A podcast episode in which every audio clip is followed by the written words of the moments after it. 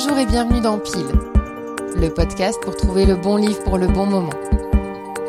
Épisode 44 Un livre quand on se déconfine. Cela fait huit semaines que je n'ai pas mis les pieds dans une librairie. Huit semaines sans sentir l'odeur du papier neuf et des milliers de voyages qu'il promet. Huit semaines sans nouveauté dans ma pile à lire. Pourtant, elle n'a pas tellement diminué. J'ai compté, j'ai lu dix livres depuis le début du confinement, dont plusieurs romans courts. En nombre de pages, c'est bien moins que d'habitude. La faute à l'incertitude, aux journées pleines et aux heures creuses. La faute au sentiment de vivre déjà dans un roman de science-fiction. À l'heure du déconfinement progressif et raisonnable, je me demande bien ce qu'il faudrait lire. J'ai beau avoir dressé une liste de mes futurs achats, j'ai du mal à trouver ce qui me ferait vraiment plaisir. En revanche, je crois que je sais quel livre pourrait vous transporter. Un roman qui mêle secrets de famille, quête de vérité et écologie. Un roman signé par Julien Sandrel, l'auteur de La Chambre des Merveilles et de La vie qui m'attendait. Le dernier né de ce romancier à succès s'intitule Les étincelles et nous emmène sur les pas de Phénix. Trois ans auparavant, la jeune femme a perdu son père dans un accident de voiture. Un deuil d'autant plus difficile qu'au moment de l'accident, son père était en Colombie pour rejoindre sa maîtresse. Depuis ce drame, la vie de Phénix est à l'arrêt. Plus de piano, plus de passion, plus d'étincelles. Jusqu'au jour où elle retrouve dans sa cave un vieux Walkman qu'utilisait son père. À l'intérieur se cache un message codé qui pourrait bien tout embraser. Je vous lis un court extrait qui se situe au tout début de l'histoire, juste avant que Phénix trouve le message.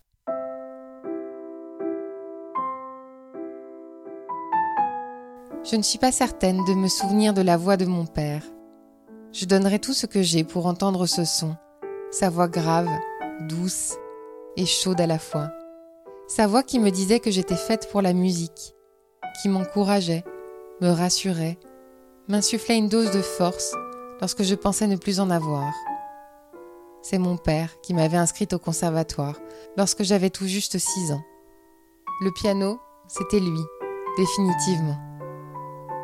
Il est mort en 2012, la veille de mon entrée en deuxième année de fac de musique. Depuis son décès, je ne peux plus toucher un clavier. Lorsque mes mains s'en approchent, elles se mettent à trembler. Je ne parviens pas à les contrôler, c'est irrationnel.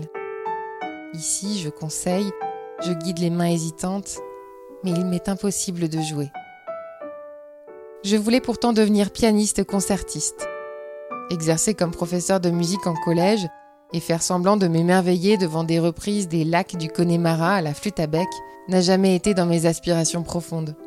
Ce qui était là, bien ancré, ce qui me dévorait, c'était le piano. Je respirais piano, je pleurais piano, je me lavais les dents piano, je pissais piano. Mon père avait poussé le raffinement jusqu'à m'enregistrer avec un micro et conserver mes exploits sur une cassette audio, qu'il écoutait sur son Walkman vintage, le genre d'objet tellement désuet qu'il en devient touchant. Dans un style qui ne brille pas par son originalité, mais qui s'avère très efficace, Julien Sandrel livre un récit tout en ombre et en lumière. J'ai particulièrement aimé les personnages secondaires qu'il dessine, comme César, le très attachant petit frère de Phénix, et geek surdoué. Histoire familiale, prise de conscience, écologie, les étincelles résonnent particulièrement en ces temps de crise, où nous avons tous envie de croire à un monde meilleur. Divertissant tout en étant profond, ce troisième roman est une jolie réussite, une course folle, des tours de la défense à la Colombie. Une étincelle, pour regarder le monde autrement. Les étincelles de Julien Sandrel est paru chez Calman Levy fin février. Imaginez sa solitude sur les tables de librairie depuis. Je crois qu'il est grand temps d'aller le sauver. Et si c'est votre morale que vous avez besoin de sauver en ce moment, je vous recommande chaudement d'écouter Journal d'une déconfinée de Pénélope Boeuf. Comme pile, c'est un podcast court, avec une fille qui parle toute seule. Sauf que là, c'est quotidien, c'est drôle et un peu barré. Vous allez adorer.